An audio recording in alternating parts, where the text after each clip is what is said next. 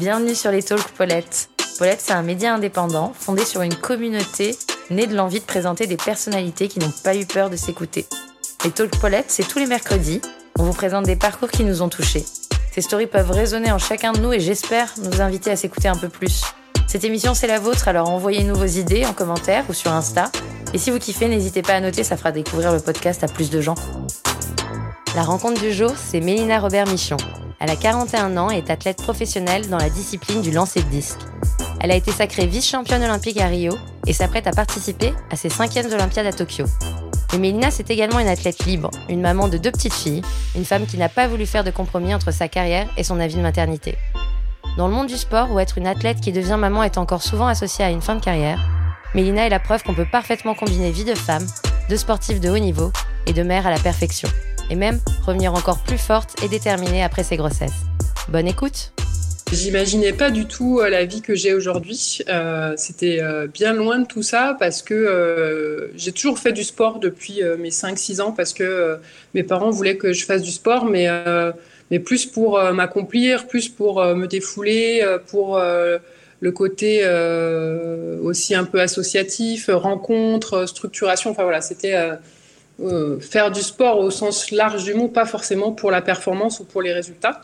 Donc euh, voilà, j'ai fait euh, du judo, après j'ai fait un petit peu de volet et j'ai fait un petit peu de hand en UNSS, donc au collège. Et c'est comme ça que, que j'ai mis un peu le pied dans, dans l'athlète. Donc non, petite, c'était pas du tout... c'est vrai que certains athlètes disent depuis que j'ai 6 ans, 7 ans, 10 ans, je veux être championne olympique. moi non, pas du tout.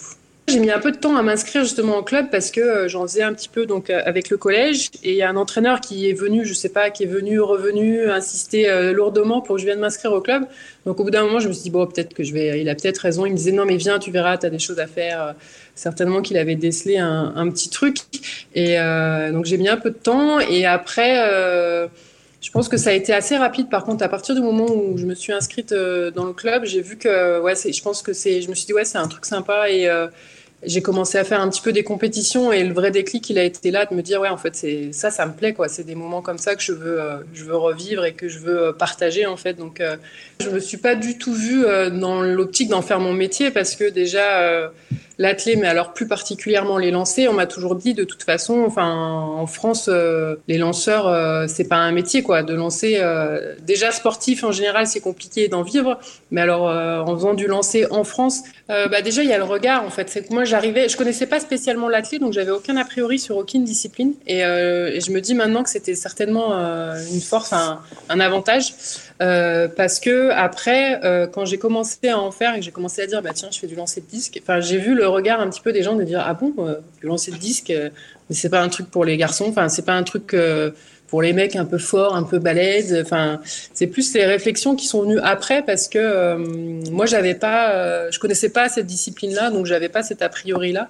Et euh, il faut dire que voilà, c'était il y a 20 ans et on, était encore dans l'image des des de l'Allemagne de l'Est, des femmes qui étaient plus vraiment des femmes. Donc il y a cette image, même encore aujourd'hui, hein, qui reste un petit peu sur sur les lancers, de dire ouais, c'est c'est un sport où où finalement c'est plus des hommes que des femmes qui, euh, qui le pratiquent. quoi. C'est là où, où, la médiatisation est importante, puisque euh, les dernières images que les gens ont, c'est ces images justement de ces femmes qui étaient hyper masculines, parce qu'il y avait toute le, la partie de dopage hein, qui depuis a été quand même euh, pratiquement reconnue.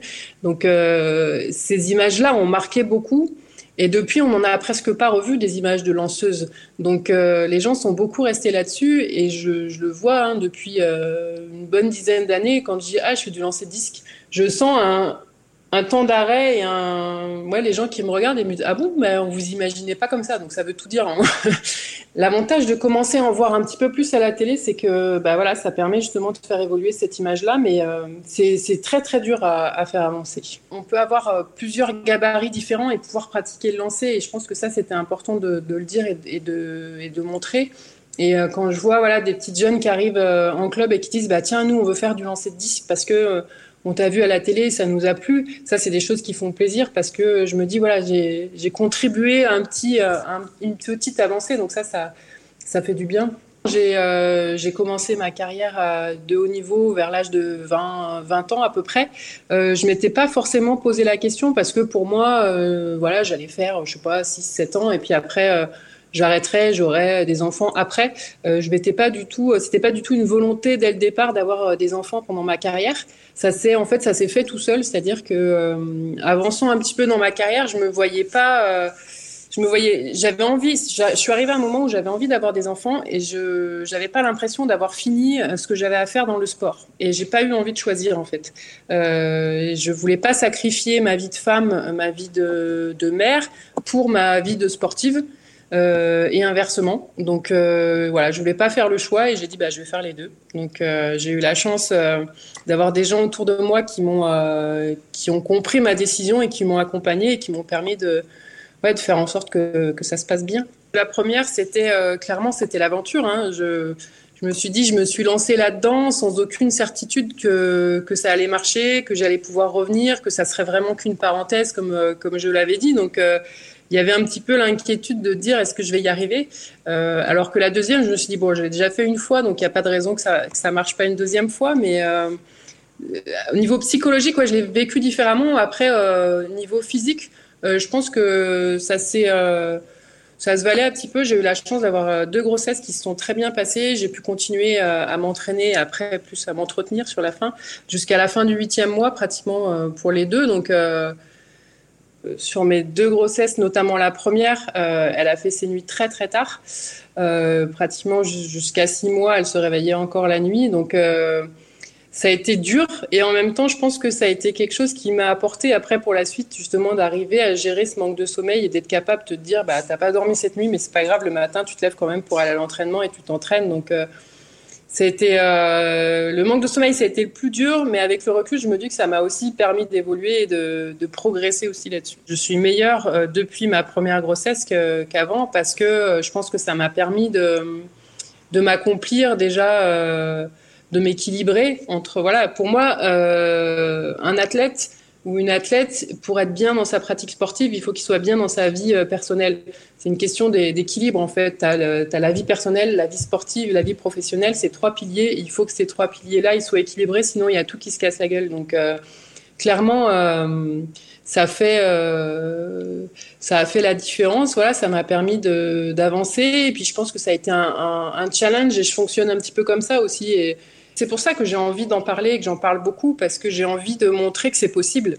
Après, je, je dis pas que chaque euh, chaque euh, athlète doit avoir un enfant pendant sa carrière. Je veux juste que euh, les athlètes aient le choix de pouvoir le faire ou pas et, euh, pour les bonnes raisons. Donc, euh, je pense que ça c'est vraiment le plus important et je le vois un petit peu au niveau des retours que j'ai. il y en a beaucoup qui me disent et notamment les jeunes. J'étais assez surprise par rapport à ça de me dire euh, ouais ça nous fait du bien, ça nous rassure en fait parce que c'est vrai que même certaines athlètes me disent à 20, 21 ans c'est déjà quelque chose auquel je pense et, euh, et du coup voilà ça me rassure de savoir que que si jamais à un moment donné j'ai envie d'avoir un enfant et eh ben ça pourra se faire pendant ma carrière que je serai pas obligée forcément d'attendre 30 ou 35 ans à la fin de ma carrière pour pour le faire. Donc euh, ça ça fait plaisir et c'est c'est vraiment pour ça que, que j'en parle et que je le mets en avant. C'est vraiment pour que les choses évoluent un petit peu là-dessus et notamment principalement le l'entourage d'une athlète parce qu'une athlète elle peut avoir cette volonté là mais euh, le problème souvent c'est l'entourage c'est les entraîneurs c'est la fédération.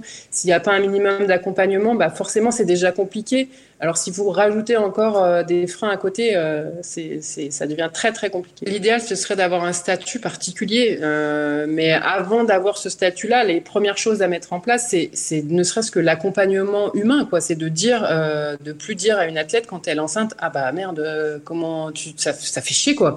Enfin clairement, on, le voit encore beaucoup des entraîneurs qui qui acceptent pas que, ces femmes-là puissent avoir cette volonté pendant leur carrière et qui euh, qui vont pas faire l'effort de, s'adapter ou de les accompagner euh, alors que clairement c'est possible. Après ça demande ça demande une remise en question ça demande à l'entraîneur de oui de faire des efforts d'essayer de s'adapter de changer et, et, tous les entraîneurs ne sont pas capables de faire ça. Euh, pareil au niveau des fédérations c'est aussi de dire euh, tiens bah tu seras maintenu sur euh, la liste de haut niveau ou euh, ton aide perso et bah, te sera maintenu l'année de ton retour enfin voilà c'est essayer de déjà de, rassurer l'athlète et de lui dire que voilà, au niveau de la fédération, au niveau euh, de l'entraînement, on, va l'accompagner, on va l'aider euh, pour déjà la soulager à ce niveau-là, parce que euh, je veux dire, c'est déjà tellement un grand changement pour une femme d'avoir un enfant que tout ce qui peut lui être facilité, eh ben ça, ça va l'aider forcément.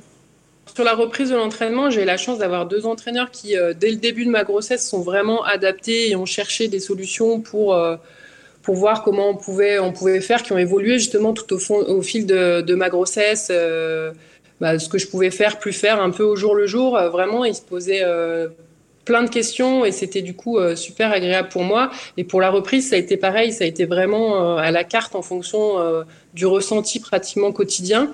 Et sur les exercices, c'est vraiment on a pris le temps et et c'était un peu de dire bon comment euh, tu le sens là est-ce que c'est suffisant? Est-ce que tu crois que c'est trop? Enfin voilà il y avait vraiment un ajustement permanent et ça ça a été euh, ça a été vraiment bien. Après au niveau de des tenues c'est clair quand je vois la, gamme maternité de Nike je me dis ouais mais euh, ça c'est vraiment un truc que j'aurais adoré avoir en étant enceinte en regardant les photos de, ma grossesse je voyais que j'avais les t-shirts qui remontaient à la fin parce que je me suis entraînée j'avais quand même à la fin un ventre quand même assez important et je voyais mes t-shirts qui remontaient. Quand là, je vois les, t-shirts hyper sympas qu'ils ont fait, justement vraiment adaptés pour ça, euh, ou même le mieux, je crois que c'est la brassière d'allaitement parce que justement, j'ai allaité euh, mes deux filles et euh, j'avais repris l'entraînement, donc souvent, je les avais avec moi. Et c'est vrai que tu as la brassière de sport, mais c'est pas du tout pratique quand tu veux allaiter, parce qu'au début, je l'avais tout le temps avec moi. Donc, entre deux exercices, des fois, je m'arrêtais, euh, donc il fallait que je me change. Enfin, voilà, là, ça, clairement, c'est deux trucs que je me suis dit, ouais, ça, j'aurais vraiment kiffé les avoir euh, quand j'ai quand j'ai été enceinte. Bah, moi, je suis vraiment super fière parce que euh, j'ai une vie qui me plaît, j'ai la chance de pouvoir vivre de ma passion, de pouvoir voilà, d'avoir pu vivre tout ce que je voulais, c'est-à-dire de ne pas avoir eu le de choix à faire entre, par exemple, avoir des enfants et vivre, euh, et vivre mon sport à fond, ma carrière à fond. Euh, vraiment, moi, dans ma vie, c'est de me dire, euh, ça marche ou ça marche pas, mais au, moins j'essaye et je mets toutes les chances de mon côté pour y arriver. Après, voilà, je ne maîtrise pas tout. Il y a des fois où ça marche pas, il y a des fois où ça marche bien, mais quoi qu'il en soit, il faut essayer, faire tout pour que ça marche. Et après, on verra. C'est vraiment de ne pas avoir de regrets plus tard en fait. Faites ce que vous avez envie, vous laissez pas dicter votre vie par euh, parce que ça se fait pas ou parce que les autres l'ont jamais fait ou parce que euh, voilà, faites ce que vous avez envie de faire et à partir du moment où euh, vous êtes bien dans votre vie, bien dans votre tête, tout est plus facile aussi. C'est pas c'est pareil pour la maternité en fait. Dans le sport, clairement, moi je sais que J'aurais été frustrée de ne pas pouvoir avoir d'enfants à un moment donné, donc j'aurais pas été performante. Du coup, j'aurais fini ma carrière en étant, euh, voilà, pas pas contente de cette carrière et peut-être que j'aurais pas pu avoir d'enfants tout de suite, donc j'aurais été frustrée aussi dans ma vie personnelle. Enfin voilà, je pense qu'il faut vraiment, il faut il faut se lancer en fait. Quand vous avez envie de faire quelque chose, il faut mettre toutes les chances de son côté, puis il faut foncer quoi.